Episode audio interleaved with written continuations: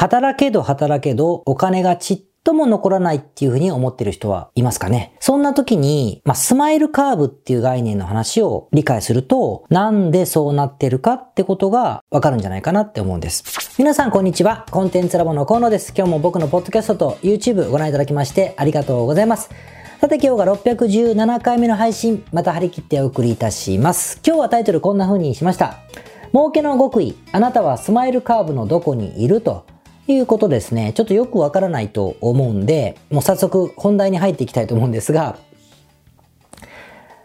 皆さんどうですか？働けど、働けど、我が暮らし楽にならずって感じで、なんかすっごい働いてるし、ビジネスもなんか好調に見えるんだけど、全然金残んねえな、みたいに思ったりします？僕思ったりするんですけどね。あのまあ置いといて。あの結構みんな思いませんか？で、そんな時に理由はいろいろあると思うんです。原因はいろいろあると思うんだけども、マーケティングがね、うまくいってないとか、えー、まあ原価構造、コスト構造が問題があるとかいろいろあると思うんですけども、そういう時に、ビジネスのその構造上の問題で全然お金が残らないようになってる。構造的にそうなってる。あなたの努力とかじゃないというふうなことってなると、厄介なんですよね。だって、マーケティングとかセールスをいかに工夫しても、DX とかね、デジタル化をいかにしても、どんだけ自動化しても、どうしようもないんですから。じゃあどうしようもないですか。なので、ちょっとこの構造的な問題がないかどうかっていうのは、働けど働けど我が暮らし楽になれずって時には、一回見てみた方がいいんじゃないかなという話を今日したいんです。で、これを理解するには、結構わかりやすい概念が一個ありまして、それがね、あの今日のタイトルにつけた、あの、スマイルカーブっていう概念なんですね。多分勉強熱心なビジネスパーソンなら、あの、ご存知だと思うんで、釈迦に説法かもしれませんが、一応説明をします。スマイルカーブって、あのー、まあ、こういう、笑顔のこの、ペコちゃんマークの笑顔、ピースマーク、平和平和な年ですね。こういうマークね、こういう U の字になってる、このことをスマイル、スマイルカーブと表現するんだけど、どういうことかというと、もともとは、あの、IT 機器とか電子機器、つまりパソコンとかね、スマホとか、えー、そういったものを、まあ、製造販売する業界で言われている概念でして、台湾の有名なエーサーだっけな？あの、パソコンメーカーの社長、創業者が提唱した概念なんですけども、どういうことかというと、この製造業の、まあ、ビジネスの工程をばら、ばらすと、まず企画して設計しますね。こういうのを作ろうかな。それどういうふうに作ろうかなって図面書いたり、つまり設計、企画設計します。それを実際作ります。作ります。で、作ったものを売ります。売ります。どんな風に売るか？月額でレンタルするのか、うん、なんか、何かと抱き合わせるのか、え、単体で売るのか、セットで売るのかってことで、まあ、企画して設計して作って売るっていう、この流れじゃないですか。で、これをしたときに、このそれぞれの収益率をグラフ化すると、企画設計がめっちゃ高い、利益率が高くて、製造はめっちゃ利益率が低くて、この販売のところとサービス提供は利益率が上がると。つまりここがでっかくてここがちっちゃいから、こうなりますよね。これを線で結ぶと。これをスマイルカーブなんですよ。本当はもっと細かいんですよ。企画設計、ほにゃららほにゃらら、なんとか研究開発、製造なんとか、なんとか保守とかでこう、こう、ゆっくりこう刻んであるんだけど、簡単にそういうことです。企画設計、作る、売るって分かった方が分かりやすいと思うんで。こういう、このスマイルカーブになってるよっていう話を言われていて、まあだからこそ、当たり前だけど、企画設計と販売どちらも、もしくはどちらかを抑えないと構造的に儲からないよねっていう話なわけですよ。ですね。で、あのー、これ、当てはめると分かりやすくて、例えばアップル。アップルって電子機器を売ってる会社ですけれども、企画設計、 Design by California って書いてありますね。アップルの裏側って。マッキントッシュの裏側って。デザインバイカリフォルニア。企画設計はアップルがやる。作るのは台湾の会社ですね。台湾には中国に工場があるんですけど、中国、外注で作ってる。で、ここやってないですよ。で、販売はこっちやってますよね。販売。直営で売ってるし、さらにサービス。えー、iCloud とか、あと、Apple、App Store とか、で手数料稼いだりとかでサービスサービス化もしてるということで、えっと、両輪が抑えてるから、あんなに収益率が高い会社ってことになるわけですよ。で、その通りになってるんです。なってるんですけど、あと、なんだろうな、えっと、アマゾンとかもそうなんだけど、これ、今、急に僕ネットの話をしました。アップルはまあ、電子機だから、あの、この概念にたまるんですけど、もう分かったと思うんですけど、このスマイルカーブの概念って、やっぱり提唱してるただの概念なんだけど、その通りになってるじゃないですか。なってる。なっているので、これは、インターネットにおいても、適用できるんですよ。適用できるから、このスマイルカーブに当てはめて自分のビジネスの構造を見たときに、無理ゲーだったら、やっぱり働けど働けどってところから抜け出せないし、無理ゲーじゃないところにいるんだったら、努力が足りないとか工夫が足りないって世界観なんだろうなと思うので、そういうヒントにしてほしいんですよね。で、ちょっと続けます。で、急に IT 混ぜちゃったんですけど、このスマイルカーブってやっぱその通りになっていて、例えば、Amazon っていうのは、販売の方を抑えて、ご存知、支配者ですよね。なので、販売を抑えてるから収益率が激に高いと。しかも、P、プライベートブランドで Amazon ブランドの電池とかね、やってるから、こう、こっち側の企画設計も抑えちゃってる。しかも Amazon のサーバー使って AWS っていうサービスをやってるサービス化、販売サービスの方にも抑えてるから、ここがバチーンって立ってるじゃないですか。っていう話ですね。あと、えっと、なんでしょうね。 Dropbox っていうデータ保管のサービスがあるけど、データ保存をするサーバーのレンタルだけだったら、おそらく構造上はここになるんですけども、便利に保存できるっていうクラウド化したことによって、こっち側、サービス側に立つことができてて収益率が高い。Airb もそうですね。不動産仲介ってなると多分ここら辺なんだけど、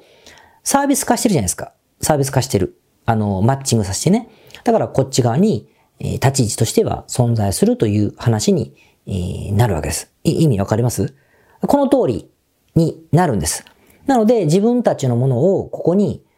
置き換えてみて欲しくて、例えば、えっと、ネットビジネスで言ったら、簡単に言うと、では転売にしようかな。何かブランドのあるものを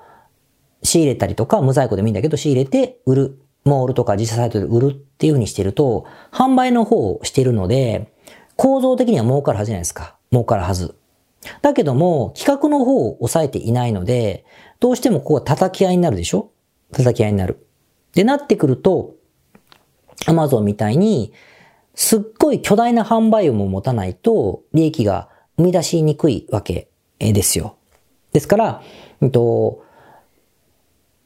あくまで人のものを売っていくんだったら、一つのモールにこだわらずに、楽天やってるならアマゾン、アマゾンやってるなら、まあなんだろう、ヤフーヤフーやってるなら、ポンパレモール、ポンパレモールやってるなら、うん、なんだろう、えっと、アメリカに売るなら eBay とかね、えー、9点とか、なんでもいいですけど、どんどんどんどん販路を広げていくってことをして、チャンネルをどんどん増やして、販売力を上げていくしかないだろうし、もしくは、えっと、ここしか強みがないから、もしくは、その自分の商品を売るにあたって、それだけだと、あの、競争が激しくなって、販路バーっと開く的しかないから、品数をひたすら増やすとか、いう風にしていけば、まあ、アマゾンっぽい形になっていくわけですね。で、それが嫌だったら、企画せ設計の方を抑える必要があるので、何かを企画して OEM で製造してもらって、それを売る。独自ブランドを作って売っていくとか、独占販売権を取ったものを自分が、自分だけが売っていくって形をしないと、どうしても両輪が回らないってことになるので、もし販売しているんだけど、いや、あなたが言ってる利益率が高いってことだってやってるけれども、働けど働けどってなってくると、おそらくこの、こっちが足りない。企画設計のところが足りてなくて、収益率が下がっているか、この横展開ですね。面展開が弱すぎる。一つのモールしかやってないとか、品数が全然増やしてないとか、いう風になってくると、やっぱくるくるくるくる自転車操業みたいなアカウント止まった、はい、また止まったとか、なってくるので、これは、あの、見直せるんじゃないかなというふうにはあの、思いますね。で、他にはね、例えば、えっと、コンテンツ販売をしているとしましょうか。コンテンツ販売、英語のなんかオンラインレッスンとか、日本語のオンラインコースとか、まあ何でもいいですけど、こういうのを売ってる時も結構わかりやすくて、当然自分で売った方が儲かるでしょ自分で売った方が儲かる。けれども、企画設計をして儲けたいんだったら、自分が開発したものが、唯一無二ぐらい尖ってないとダメなんですよ。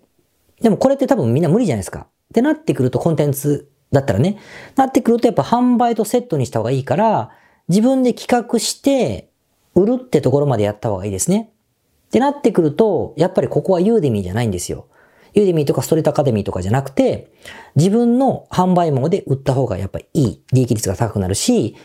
自分でここは企画した方がいい。でも、製造は外注できますね。例えば、英語の教材をこんな風な設計で作りたいから、はい、作ってください。書いてください。読んでください。みたいな風にやるのは全然いいです。ここは変えただけますから。だけど、企画設計と販売のところは抑えてないと、やっぱ構造的には儲からない。例えば、えっと、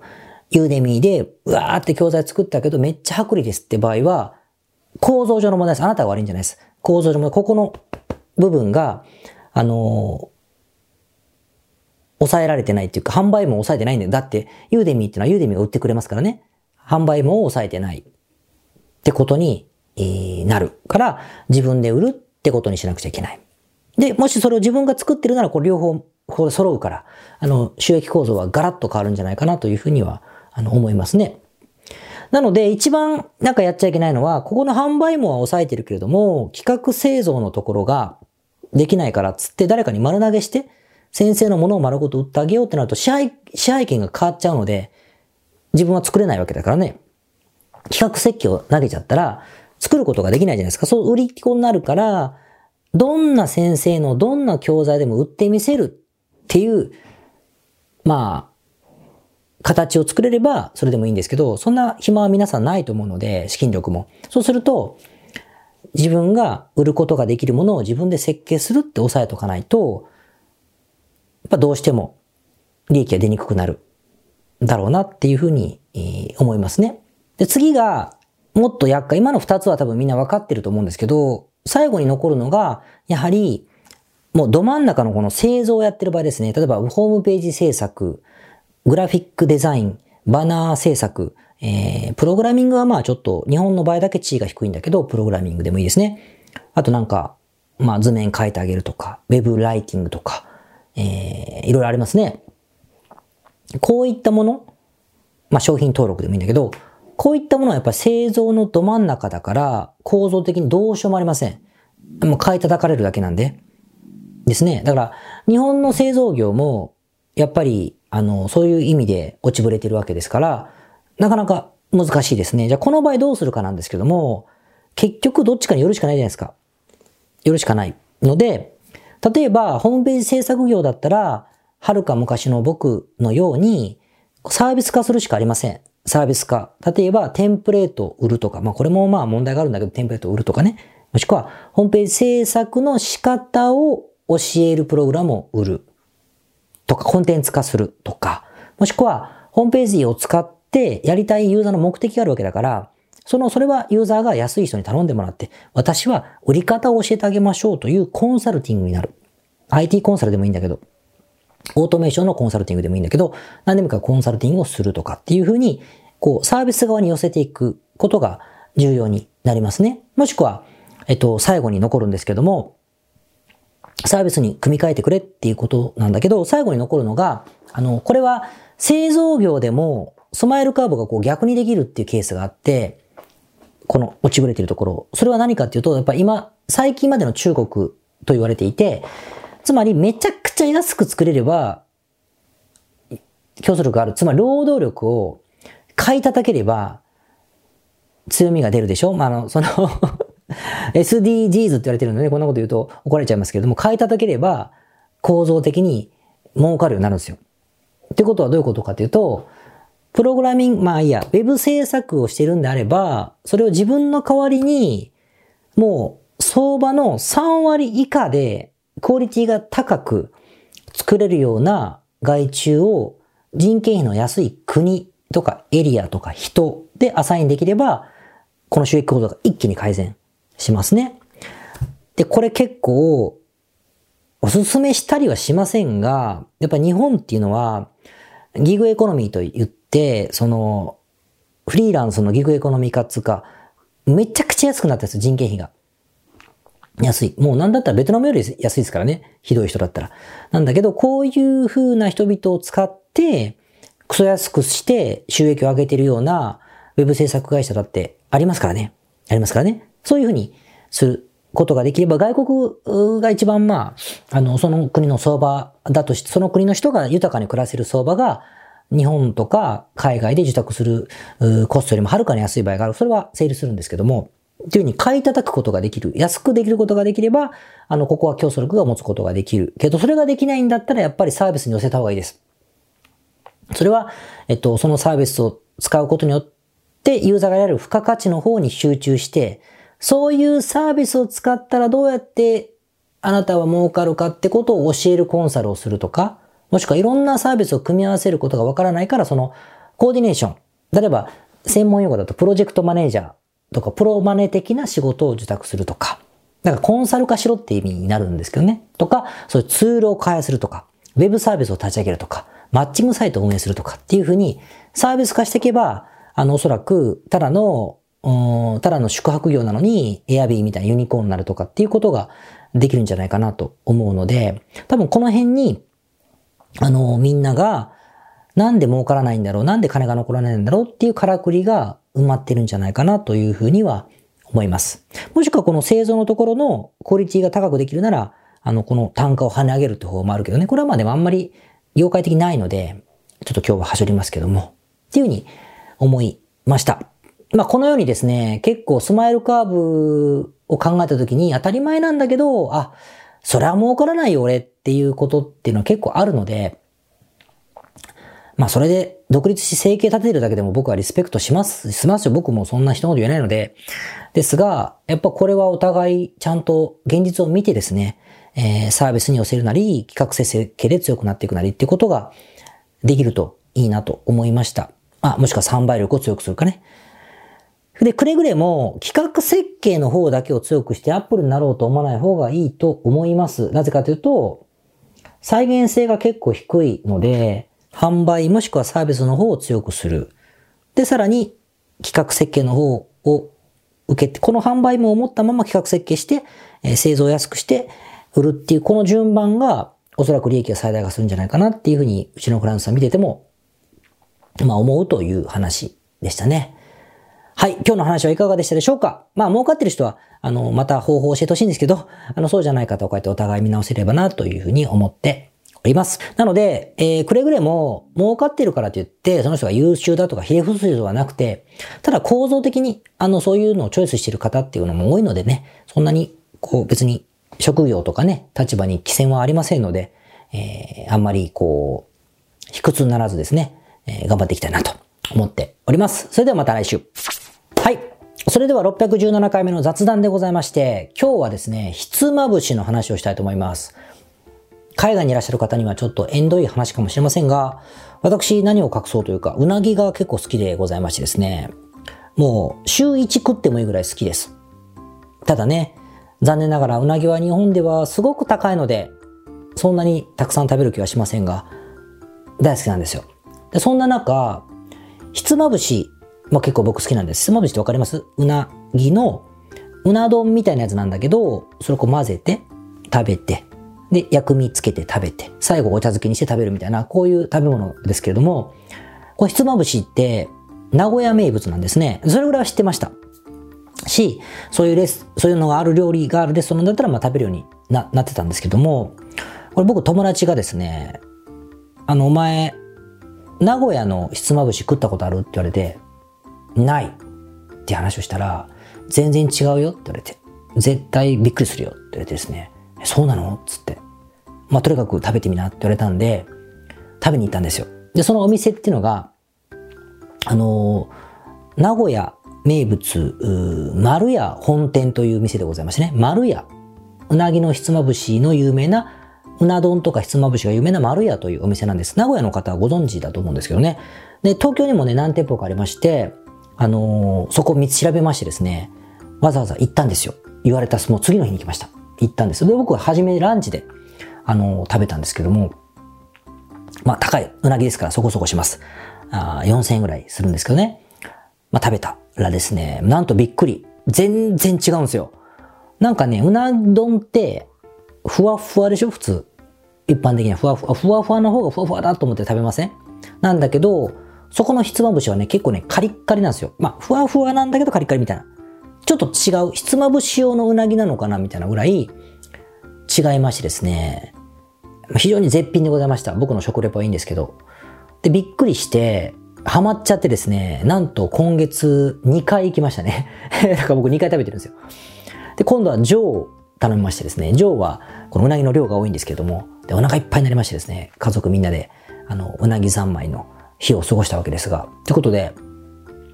名古屋のひつまぶしはうまいです。で食べたことない人はですね、ぜひ食してみていただきたいなと思うんですが、そうじゃないなら情報ください。僕が行ったのは丸屋っていうね、あのお店だったんだけど、他にあればですね、あの、教えてください。名古屋行って食べてもいいぐらい僕は、あの、ハマりましたのでですね、言わずにいられなかったんですが、あの、結構美味しかったです。しかもなんかね、そのお店個室とかもあってですね、いろんなことも完璧でございまして、ランチもあるし、お酒もあるので、会食にも使えるなと思って、今度誰か帰国なさったらですね、お誘いして、あの、行ってみようかなと思っている次第でございます。ということで今日は、ひつまぶし美味しかったっていうただの報告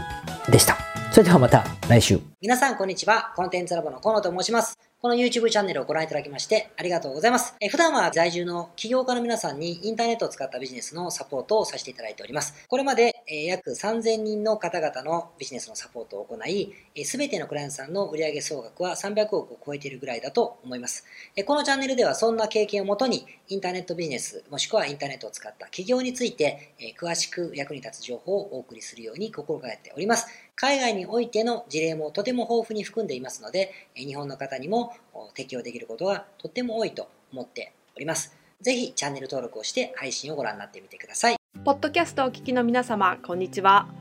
コンテンツラボの山口よし子と申します。普段はサンフランシスコに住んでおりまして、日々現地からコンテンツラボのお仕事を行っています。いつもご視聴ありがとうございます。いつも聞いてくださっている海外在住の方、日本在住の方、起業して制約のない自由なライフスタイルを実現したいと思っていませんか？今日はそんな皆様にですねお知らせとお願いがありましてこんな風に最後にお邪魔させていただいています。そのお願いというのはですねコンテンツラボのコンサルティングサービスについて知っていただくということです。であのー番組の中でも河野が時々メンバーさんと呼ばせていただいていることがありますのでご存知の方も多いと思います。起業前の方にはビジネスプランを一緒に考えることから始め起業後の方には集客組織化異業種展開だったりはたまたお金の残し方とかそして望むライフスタイルの実現というところまでですねメールやオンライン通話でのコンサルティングのほかに学べる仕組みとしてあの定期的に私たちの方からコンサルティングを受けていただいているメンバーさん用に教材をあのお配りしたりですね。あと世界各地にお住まいの起業してビジネスの広がりを目指す日本人の方同士とつながれる仕組みを取り入れたりといったコンサルティングやコミュニティ参加が全て入ったサービスになっております。私たちのクライアントさんは7割が海外在住者在住者さんでですね。3割が日本にお住まいの方ですこれから起業したい方すでに起業している方あとはあの起業して少し時間が経ってもうあの成長期に入られている方皆さんそれぞれあのビジネスのステージはそれぞれですけれどもとても刺激的にご一緒させていただいています。でよく聞かれるのですけれども海外在住ということにかかわらずですね私どもでは日本にお住まいでビジネスを展開している方とかあの起業計画されている方にも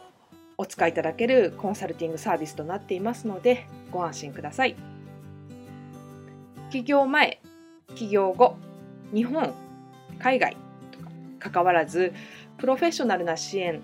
やコミュニティ参加でもっともっと成長したいとお考えの方におすすめのコンサルティングサービスとなっております。であの知っていただくことがお願いだったのですけれどもここからは皆さんにあのまた別のお知らせになりますがご興味がある方のために河野が世界各都市で実施して大好評をいただいているネット企業ビジネスセミナーを無料で公開しています。まだ何をしていいかわからない方にはどんなビジネスをするべきかすでに何かを始めている方のためにはどのようにビジネスを成長させるのかといったような濃い内容をですね4時間以上でとても詳しくお話ししています。もちろんあのコンテンツラボの強みとして今まであの一緒にサポートして大きくなってきた実際起業されている方たちの生の声も聞けてしまう貴重なものになっています。そしてさらに特別に今回取り下ろした「How to」というものを含めた実践編のセミナーも特別にご覧いただけるようになっております。ネットショップを始めてみたいとかサービス業をしてみたいコンサルティングやコーチング業をやってみたい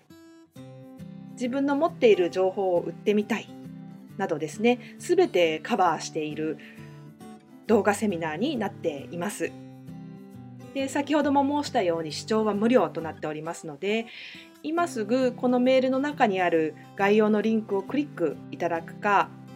コンテンツラボという名前で検索して動画を請求してご覧になってください。